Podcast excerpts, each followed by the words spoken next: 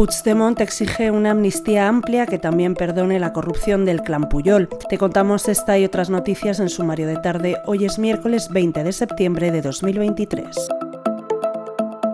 El expresidente de la Generalitat de Cataluña y prófugo de la justicia, Carles Puigdemont, exigió desde Bruselas una ley de amnistía que se aplique desde antes del 9 de noviembre de 2014 como condición indispensable para apoyar la investidura de Pedro Sánchez. La fecha no está elegida al azar, ya que si finalmente el PSOE acepta, supondrá el perdón de la corrupción del clan Puyol, cuyo patriarca fue imputado el 16 de diciembre de 2014, y los cargos que pesan sobre Artur Mas.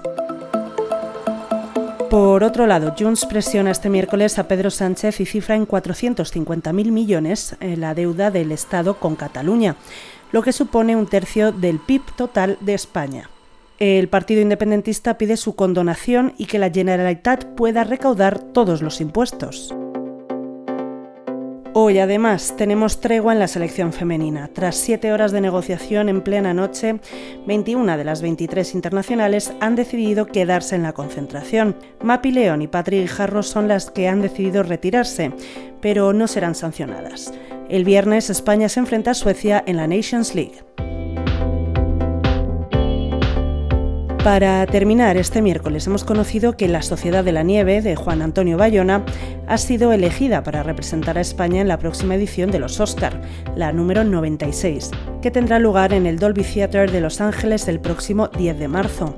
La película original de Netflix fue estrenada en el Festival de Venecia, pero todavía no ha sido proyectada para el público general. Lo dejamos aquí por hoy. Recuerda que tienes estas y otras muchas noticias siempre en abierto en theobjective.com. Volvemos mañana.